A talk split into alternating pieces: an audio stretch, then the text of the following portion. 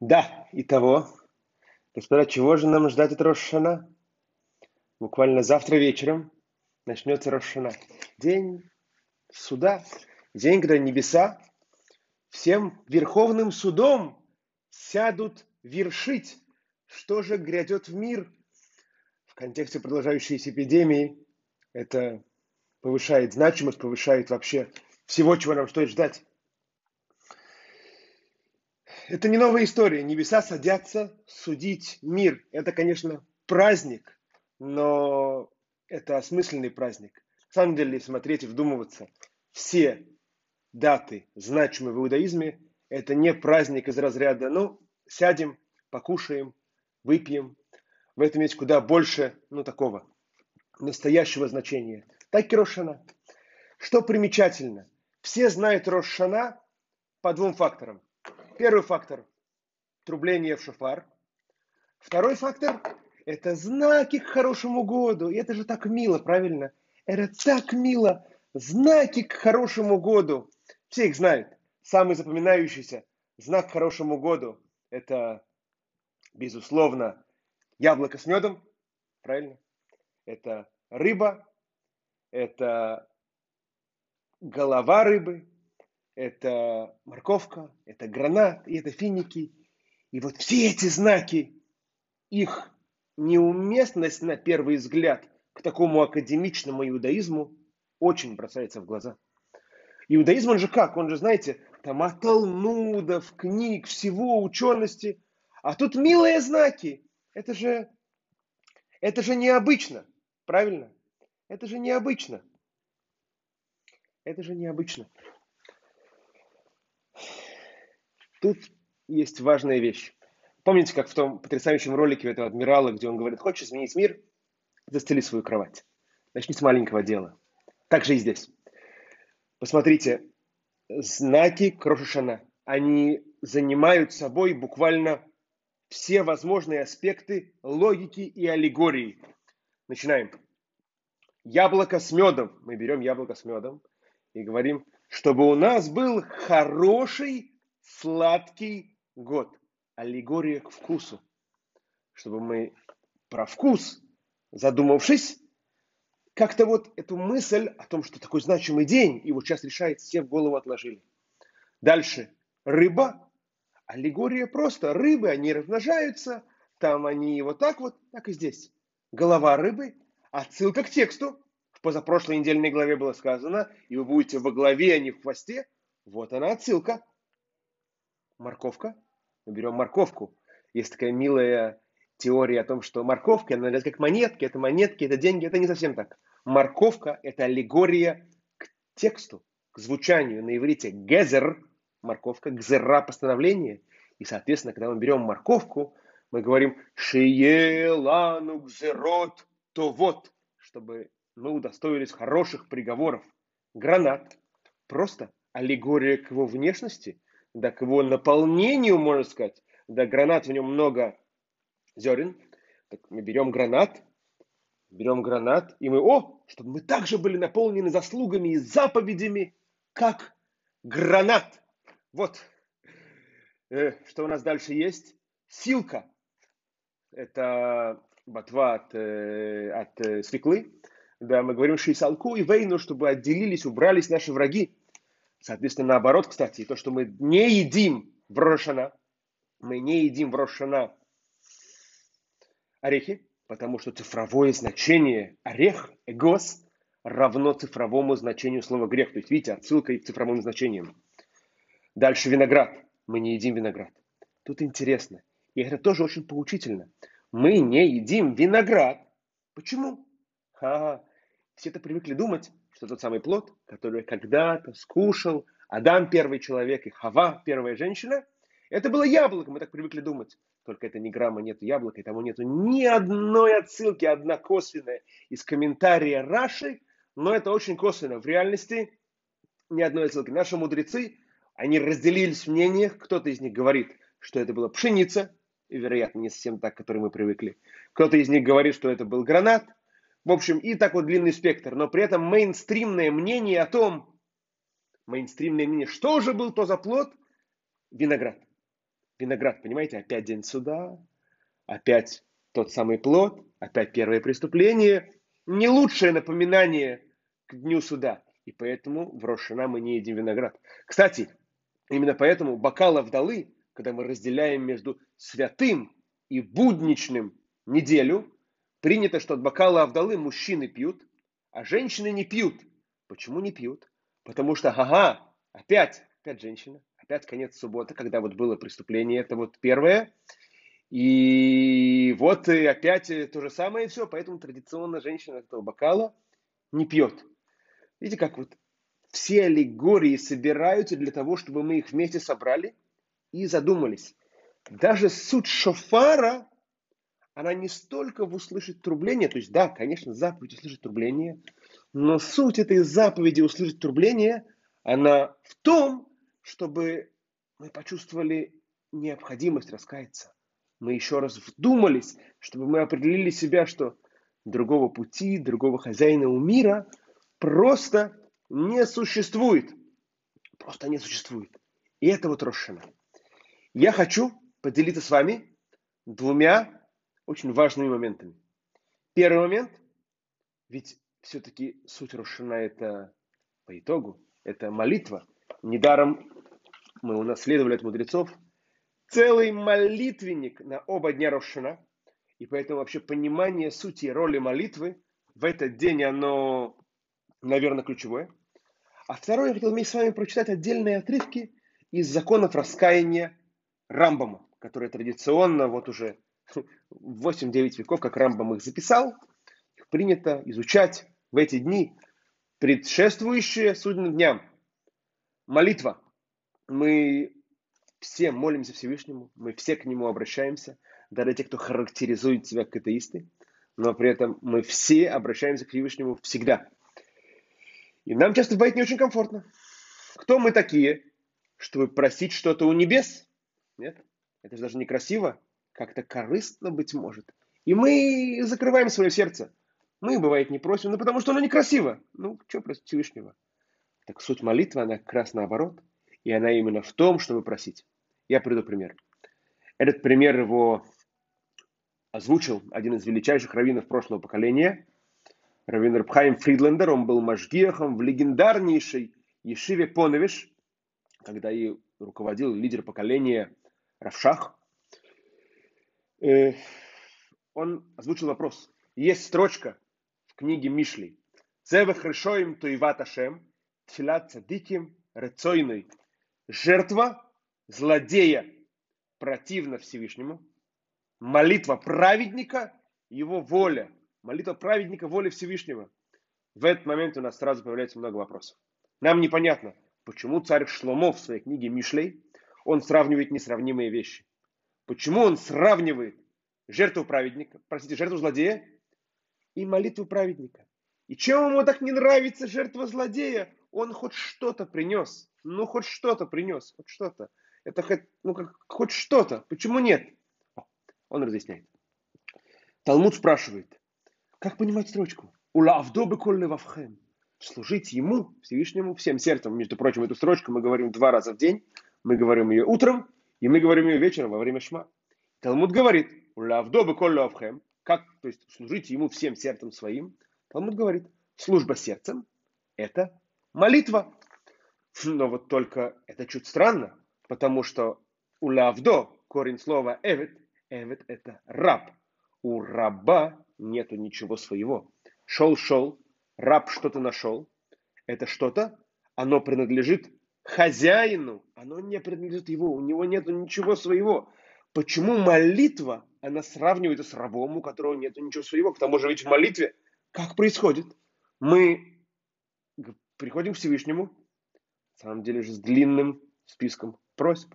Приходим, говорим, Всевышний, дай, пожалуйста, здоровье, машину, квартиру, там, там бам, бам, бам, бам, длинный, длинный список, мы просим Всевышнего. Где связь между этим и между рабом? Это же наоборот. И разъясняет Раф Флинтлендер, что о, вот именно в отношении к этому вопросу разница между злодеем и праведником. И сейчас мы поймем суть, почему жертва злодея, она сравнивается с молитвой праведника. маленький вопрос. Почему, когда мы молимся, мы просим у Всевышнего то, то и то? Оно разве у него есть? Вот. И именно тем фактом, что мы просим у Всевышнего здоровье, успех, достаток, много-много всего другого, мы тем самым как бы всего себя отдаем Всевышнему. Ведь мы у него просим. Мы показываем себе, ему и всему вокруг, что он единственный источник всех благ. Что Всевышний единственный источник всех благ. Мы как бы как раб, вот буквально как раб, всего себя отдаем. И отдавая всего себя, мы просим у Всевышнего. Злодей же, наоборот, он, принося свою жертву, он думает, что мы сейчас сделаем бизнес. Я что-то дам, что-то получу. Он не отдает себя. Он думает, что он может купить. Он думает, что он может стать компаньоном. Он, наоборот, пытается Творца опустить сверху вниз, ведя с ним диалог на понятном ему языке. На языке равных, мол, я же такой бизнесмен, а он там это тоже. Так вот, весь этот подход, он разрушителен, он Всевышний, он э, противный Всевышнему. И, соответственно, такой диалог, он никуда не уйдет. А что воля Всевышнего? Воля Всевышнего – это молитва праведника. Для этого не нужно быть каким-то гройсе цадик, каким-то огромным праведником. Нужно просто понимать правильную расстановку ситуаций. Ты не можешь требовать. Ты можешь просить. И почему ты просишь? Потому что все у Всевышнего, а у тебя ничего. Ведь то же самое сказано даже про милостыню. Дай ему от твоего. Ведь и ты, и все твое, оно все равно, все, все его, оно к тебе временно, временно пришло.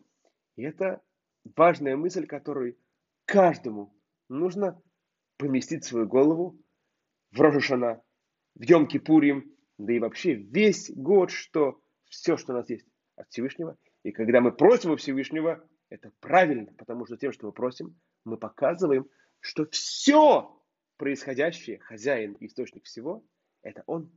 Это Всевышний. Это потрясающая вещь. Это потрясающая вещь. Вы берете строки молитвы, молитвенники, тоже представьте, вы открываете его, и вы видите, что эти слова, они составлены не 100, не 200, не 300 лет, а куда больше лет. И много-много веков.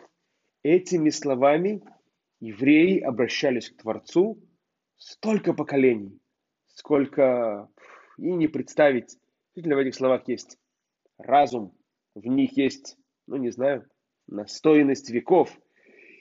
Но главная суть того, это чтобы в нашем сердце произошли изменения, чтобы мы оценили, что мы делали неверно, чтобы мы, смотря в зеркало на себя и честно разговаривая с собой, убрали бы, убрали бы.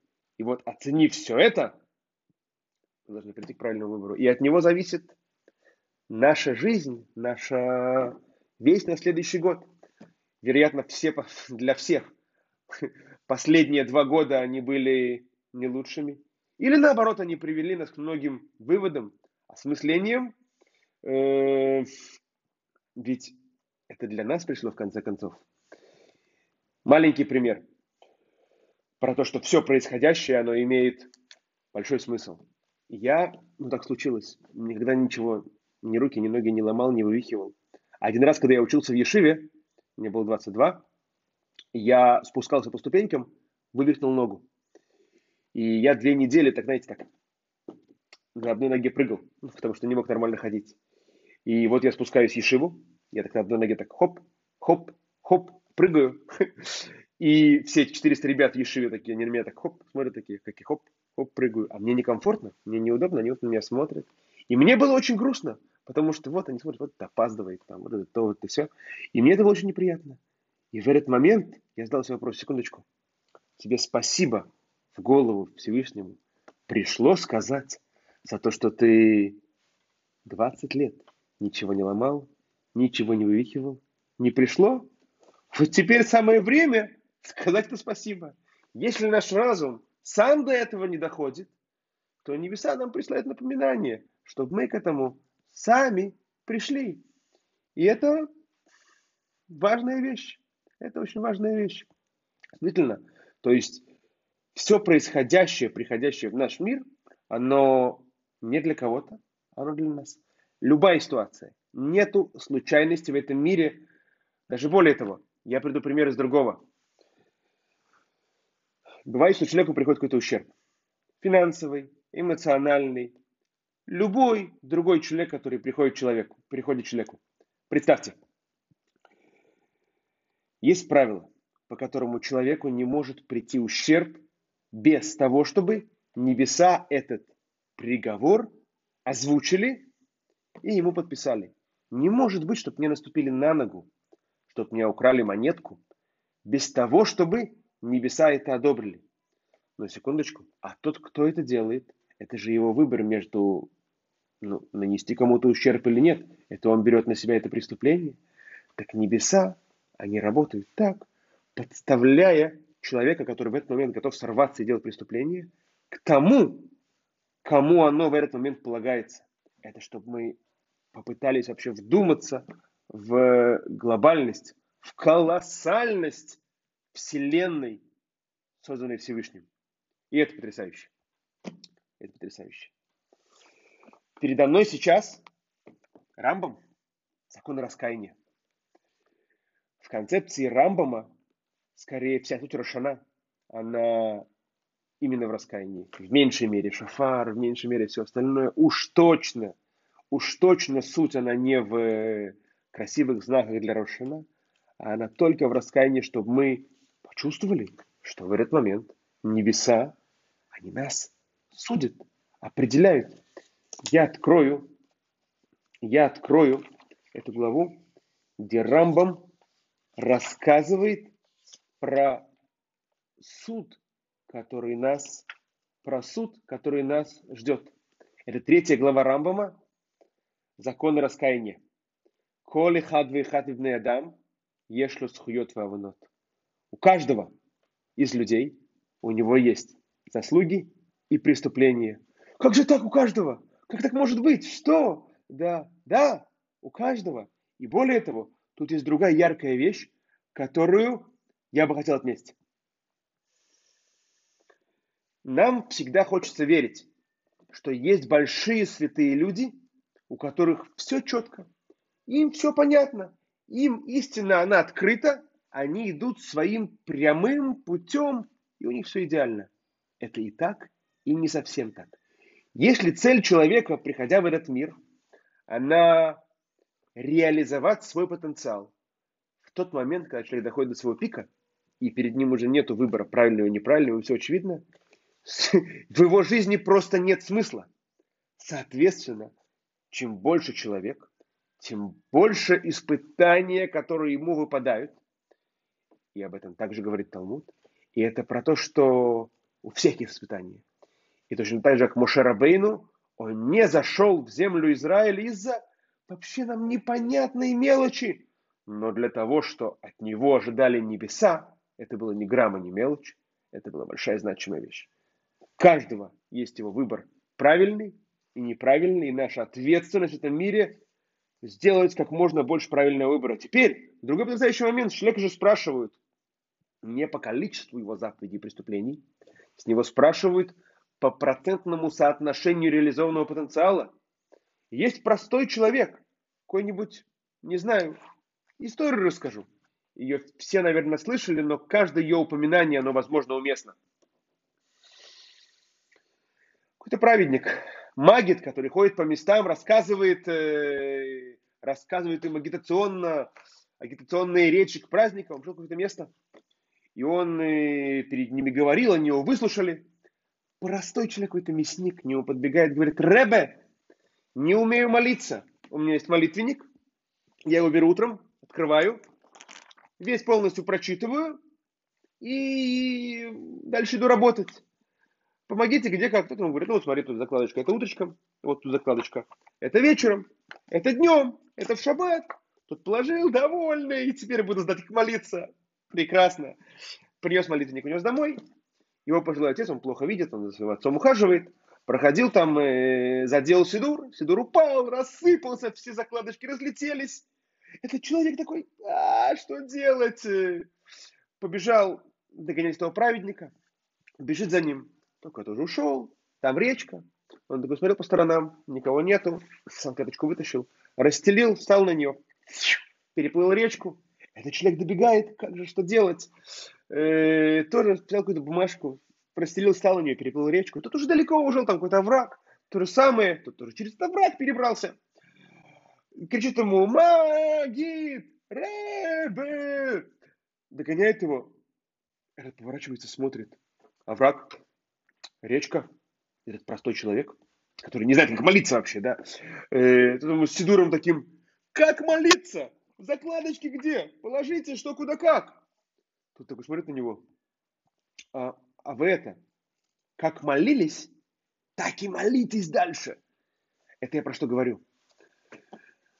Наш мир, он мир лжи. Человек может казаться большим праведником. В реальности кто знает, где его место наверху. Человек может казаться абсолютно простым, невзрачным человеком. Кто знает, быть может, его место буквально одесную от Мошарабейну. Кто знает? Кто знает? Да, мы продолжаем. Итого, у каждого человека есть заповеди и преступления, которые он сделал. Теперь, как проходит сам суд? Миша схуютов етерот аль авнотав цадик. Тот, чьи заслуги превышают преступление, он праведник. И в этот момент нам очень странно, почему Рамбам так говорит. Что? У человека 60% заслуг, 40% преступлений. Это называется праведник. Он день ест сало, день ест мацу. Нет, простите. День сала, два дня мацу. Это нормально? Что? Что? Миша Авонотав, Етерот Альцхуетав, Раша. Тот, чьи преступления больше, чем заслуги, он злодей. Что? То есть как бы вот так вот? То есть это буквально 49% и 51%? Что ли? На самом деле не все так просто. Но это поверхностно. Дальше Рамбам говорит другую потрясающую вещь. Что получается? Не судится не только человек, а судится шире. Векен гамидина. Им гаю схует коль йошве мирубим альванутейм грейзу цудекет. И также страна. Это страны, получается, которые судятся.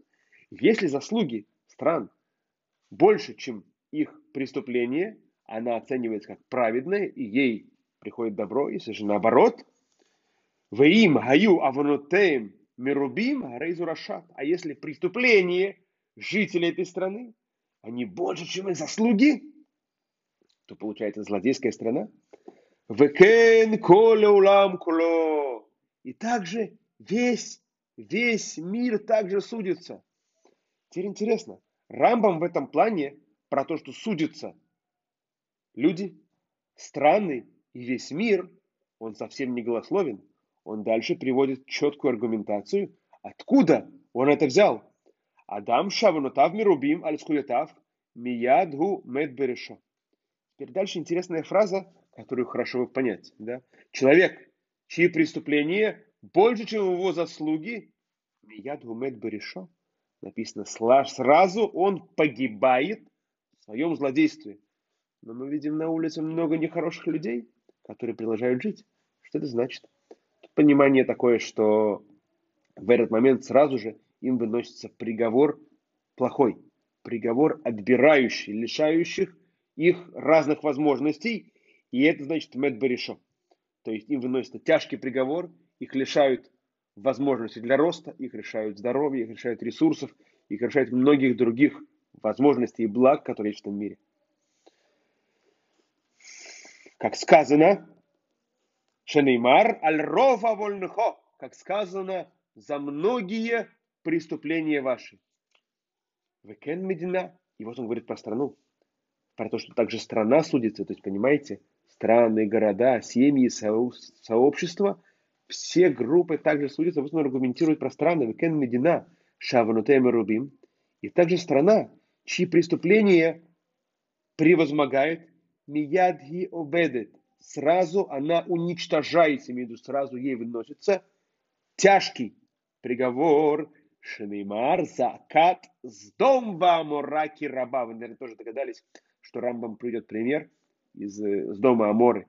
Как сказано, что крик с дома и Аморы велик, что, мол, крик с дома и Аморы дошел до престола небес, и небеса на суде решили, что пора с ними заканчивать с, с домом и Аморы. Теперь дальше. Векен колулам куло. И также весь мир, когда он судится.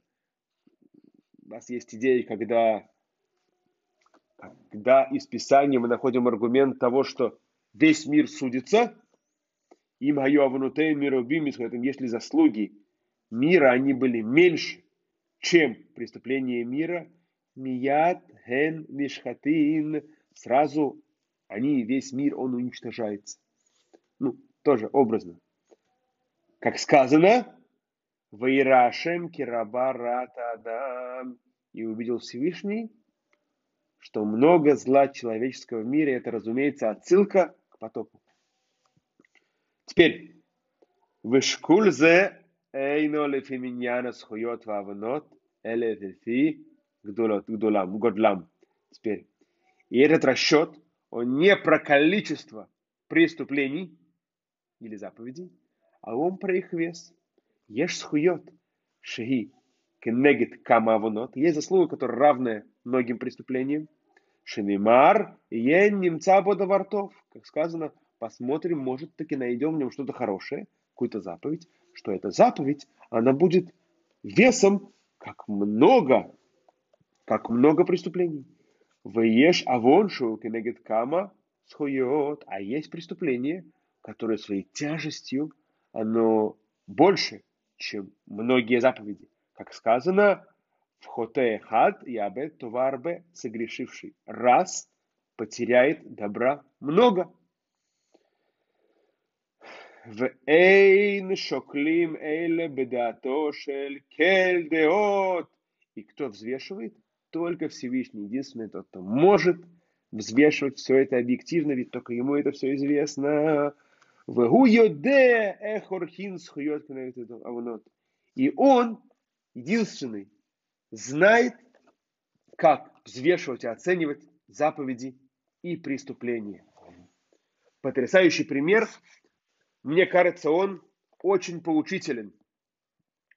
Когда я только начинал учить Тору, кто-то из моих коллег заканчивал какой-то трактат Талмуда, и мне сказали, вот это очень важно – участвовать в заповеди, трапезе заповеди, когда заканчивают изучение Талмуда, там накрывается стол, садятся, кушают. И каждый, кто участвует в трапезе, завершении изучения трактата Талмуда, ему небеса дают заслугу, как будто бы он выучил весь Талмуд. Я не понял логику. Человек мучился, учился, много времени потратил, чтобы выучить трактат Талмуда.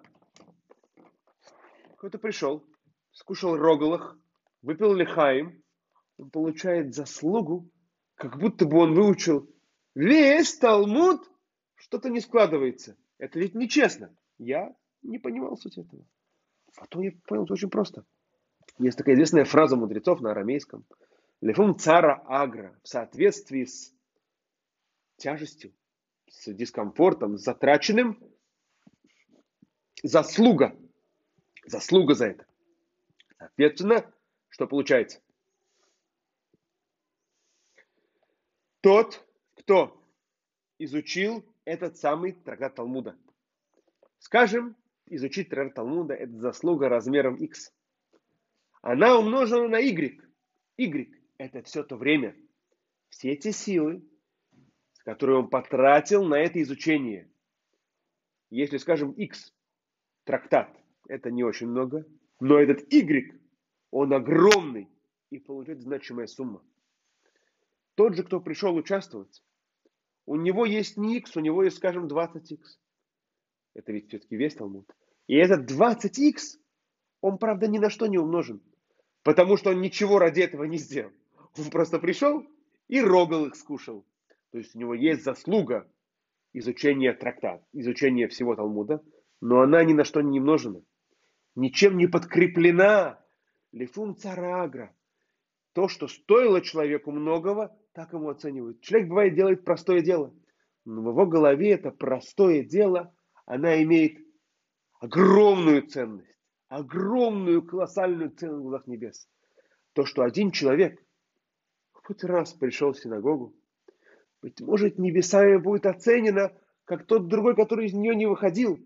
Человек, который родился в святом городе Бнейбраке, к примеру, которого на восьмой день сделали обрезание, которого в три года папаша закутал в талит и утащил в хедер учить Тору, который в 13 лет пошел еще к Тану, в 17 лет еще к Дойлу, в 22 женился, у которого все по накатанной, который, я не знаю, к концу Ешивы уже половину Талмуда выучил. И вот так вот, кто знает, быть может, все, что он сделал, оно не стоит одного прихода в синагогу простого еврея.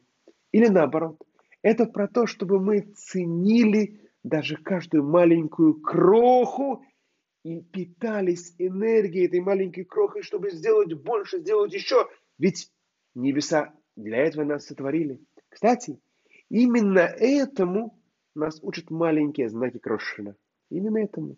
Яблоко с медом, рыба голова рыбы, финики, гранат, все остальное. Вот-вот. Оно говорит как раз про это. Как раз про это. И это, и это потрясающе. Это потрясающе. Последний момент, и на этом я завершу. Мне кажется, тема она еще более важна. Мы все знаем про раскаяние. Про раскаяние много, постоянно говорится про то, что это очень важно. Но мир, он цикличен. У всего, что есть одна сторона, есть другая сторона. Говорит Рамбам, «Коль миши нехем аля мицвот шеаса תהה לזכויות, ואמר בליבו, ומה הועלתי בעשייתן? לוואי לא עשיתי אותן, הרי זו איבד את כולם והם מזכירים לו שום זכות בעולם. שנאמר, וצדקת הצדיק לא תצלנו ביום ראשון. Мы все говорим про раскаяние. Раскаяться в преступлениях. Но не дай Бог, бывает наоборот. Человек, который сделал заповедь, но решил в голове, зачем я все это делал? Я вот пошел в синагогу, там, не знаю, плохо молился, сделал то, сделал все, учил Тору, дал какую-то сдоку. Не нужно было давать. Ай, что мне это дало? Такому человеку его заслугу не упоминают, ему ее стирают. Потому что, серьезно, если есть раскаяние от заповедей, точно, простите, раскаяние от преступлений, Точно так же человек может отказаться от заповедей.